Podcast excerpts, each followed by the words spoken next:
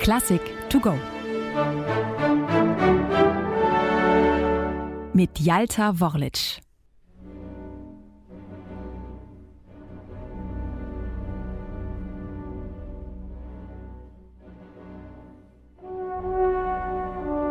Wohl noch nie hat die eigene Werkbeschreibung eines Komponisten so wenig zu meinem persönlichen Höreindruck gepasst wie bei Mahlers siebter Sinfonie. Das Werk sei vorwiegend heiteren, humoristischen Inhalts, schreibt der Komponist Ende 1907 an seinen Leipziger Verleger.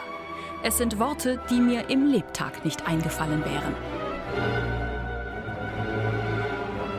Vielmehr ähnelt schon gleich der Anfang der siebten Sinfonie einem Trauermarsch. Ganz so, als würde Mahler den Ausgang seiner sechsten Sinfonie beklagen, die in der totalen Hoffnungslosigkeit und Zerstörung endet. Und so mag die siebte Sinfonie vor diesem Hintergrund im Vergleich vielleicht nicht ganz so martialisch erscheinen, aber ich weiß nicht, wie Sie das sehen. Unter heiter und humoristisch stelle ich persönlich mir etwas anderes vor.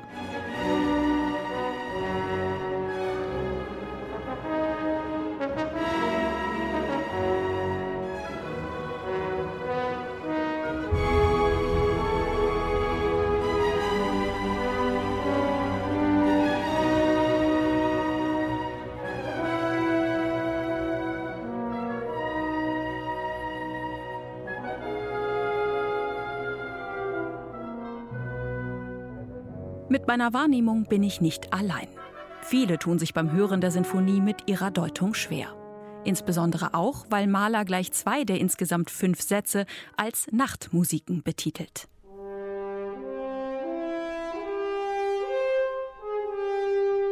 Die erste Nachtmusik, der zweite Satz, beginnt mit einem nächtlichen Hornruf, der aus der Ferne von einem zweiten Horn wie von einem Echo beantwortet wird.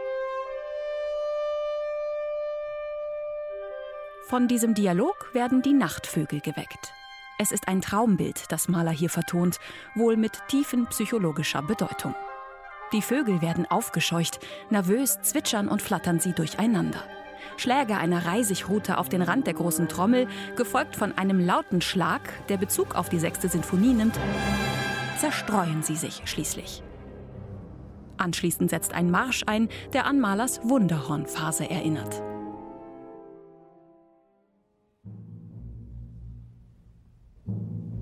Das Zentrum der Sinfonie bildet jedoch ein Scherzo, das Maler mit schattenhaft überschreibt. Und tatsächlich huschen die Töne wie nächtliche Schatten durch das Orchester. So ist es nicht verwunderlich, dass die Sinfonie gelegentlich auch mit dem Beinamen Lied der Nacht veröffentlicht wird. Er stammt nicht von Maler. Wie von einem inneren Motor getrieben, bewegen sich die einzelnen Fetzen der Melodie geisterhaft durch das Orchester, geradezu furchteinflößend.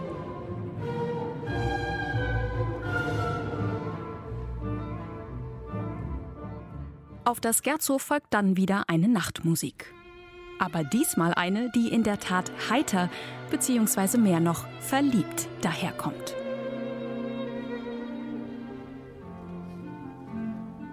Man fühlt sich an plätschernde Brunnen und deutsche Romantik nach dem Vorbild Eichendorffs erinnert. Sie soll Maler für seine Nachtmusiken inspiriert haben. Als besonderen Clou bringt der Komponist in diesem vierten Satz zwei Sonderinstrumente zum Einsatz, die man höchst selten mal im Orchester erlebt. Eine Gitarre und eine Mandoline.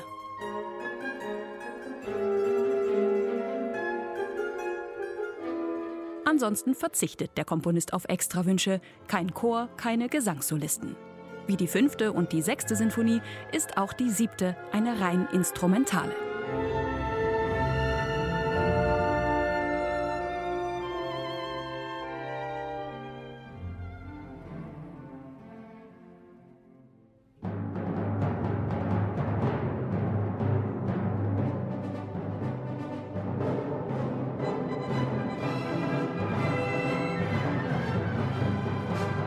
Mit donnernden Pauken und schmetternden Hörnern und Trompeten beginnt dann das große Finale. Mit seinem prunkvollen C-Dur erinnert das Thema stark an Richard Wagners Meistersinger-Vorspiel. Böse Zungen meinen gar, es handele sich hierbei um eine Persiflage. Mahler würde den Prunk seiner Zeit in diesem Satz ad absurdum führen. Es ist eine nicht unplausible These. Immerhin kämen wir so Malers Aussage über den humoristischen Inhalt der Sinfonie auf die Schliche. Vielleicht brauchte der Komponist aber auch einfach nur ein gutes Verkaufsargument. Denn wenige Monate nach der Uraufführung am 19. September 1908 musste er eingestehen, für ein Publikum, das noch nichts von mir weiß, ist das Werk zu kompliziert. Nun hoffentlich nicht mehr.